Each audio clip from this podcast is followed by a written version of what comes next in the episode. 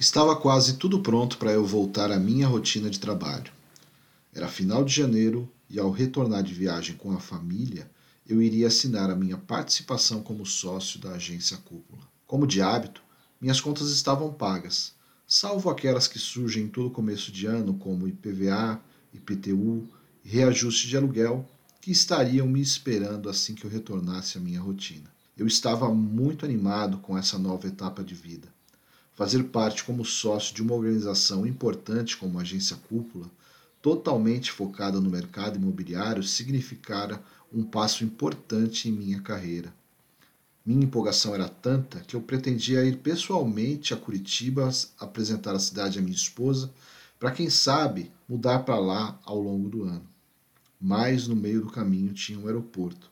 Era segunda-feira, dia 18 de janeiro, quando saímos de Recife em direção a Dourados com escala de voo em Guarulhos. O intervalo entre o desembarque e o embarque em direção ao Mato Grosso do Sul não deveria durar mais do que uma hora, então deveríamos chegar em casa pouco depois do almoço.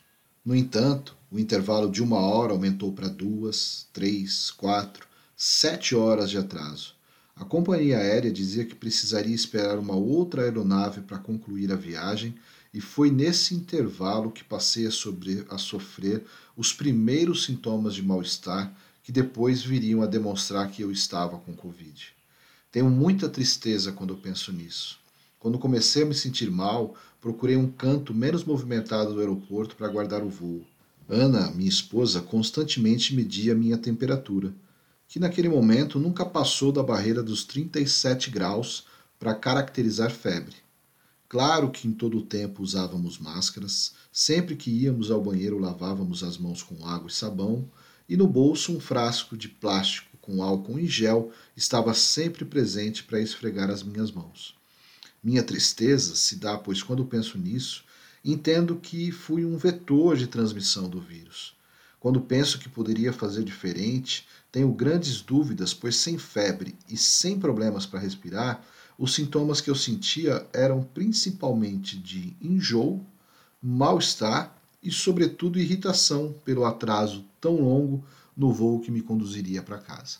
Minha conclusão sobre o que eu poderia ter feito de diferente teria sido ficar em casa, seguro e em isolamento, como tínhamos feito durante todo o primeiro ano da pandemia mas com tanta gente viajando, fica aquela sensação falsa de segurança e de que se fizermos tudo direitinho, dá para viajar e não corremos o risco de sair de casa. Acreditamos nisso e fomos os três contagiados com Covid-19. Eu, minha esposa e meu filho. Passado um ano de pandemia, em junho de 2021, a OMS e a Anvisa já consideram a medição de temperatura como uma medida ultrapassada. A febre não é mais considerado sintoma inicial da Covid-19 e nem metade dos infectados apresentam o sintoma. Mais uma vez, não sou eu quem diz isso, mas uma nota publicada pela revista Veja e que corrobora com o meu caso. Sem febre, sem tosse, após sete horas de espera, eu embarco no avião de volta para casa para minha rotina, mas com a vida começando a ser transformada já naquela viagem. O ATR-72 turbohélice da Voo e Paz faz o trecho Guarulhos-Dourados em mais ou menos duas horas de um voo lento e sacolejante.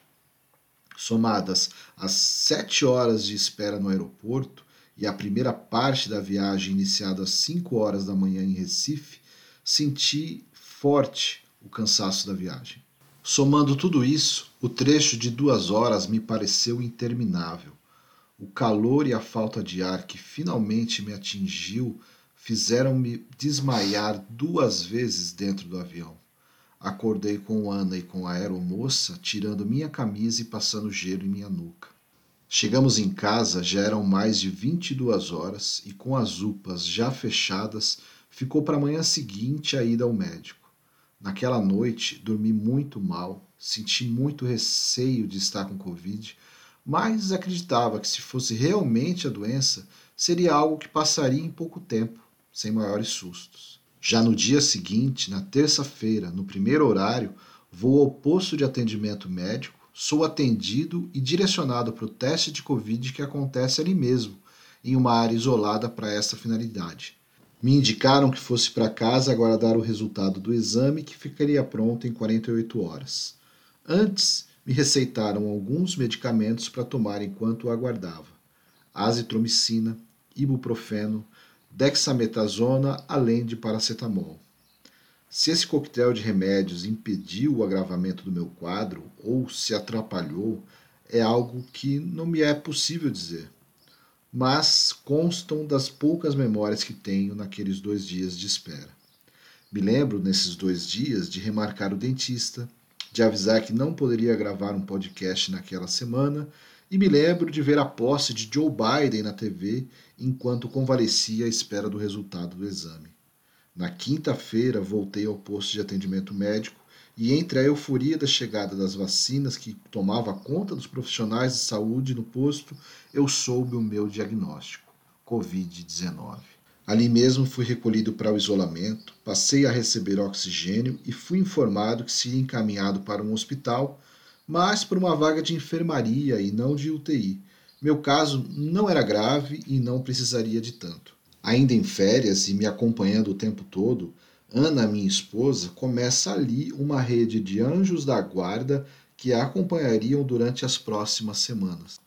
Entre eles, Rodrigo Werneck, meu amigo e sócio, se prontificando a ajudar e acionando um outro amigo, João Paulo, cliente da agência Cúpula e que naquele momento ainda não conhecia Ana, mas que a apoiou desde ali em busca de uma vaga nos hospitais da cidade. Deitado na cama e recebendo oxigênio, eu só pensava que deveria ter um jeito de comprar um daqueles cilindros e levar para casa e terminar em casa mesmo o meu tratamento. A minha preocupação continuava na retomada da rotina e eu acreditava que ela viria no máximo na semana seguinte. Do lado de fora do posto de atendimento médico, uma batalha era travada entre Ana e a médica responsável pelo turno sobre para qual hospital eu deveria ir. Minhas últimas lembranças de janeiro de 2020 são da troca da cama no posto de triagem para a maca da ambulância do Sambu. Me lembro vagamente da companhia da esposa ao meu lado e do barulho da sirene enquanto tocava para o hospital. Me lembro de pedir a ela que comprasse um cilindro de oxigênio, pois acreditava que iríamos precisar. Janeiro termina para mim justamente no dia 21, quando a maca foi levada para dentro do hospital evangélico em Dourados.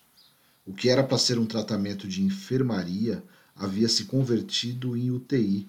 Exames precisavam ser feitos com urgência para entender o meu quadro clínico. Menos de uma semana depois de estar em férias no Recife, eu precisei ser entubado, pois tinha 75% dos pulmões comprometidos pela infecção.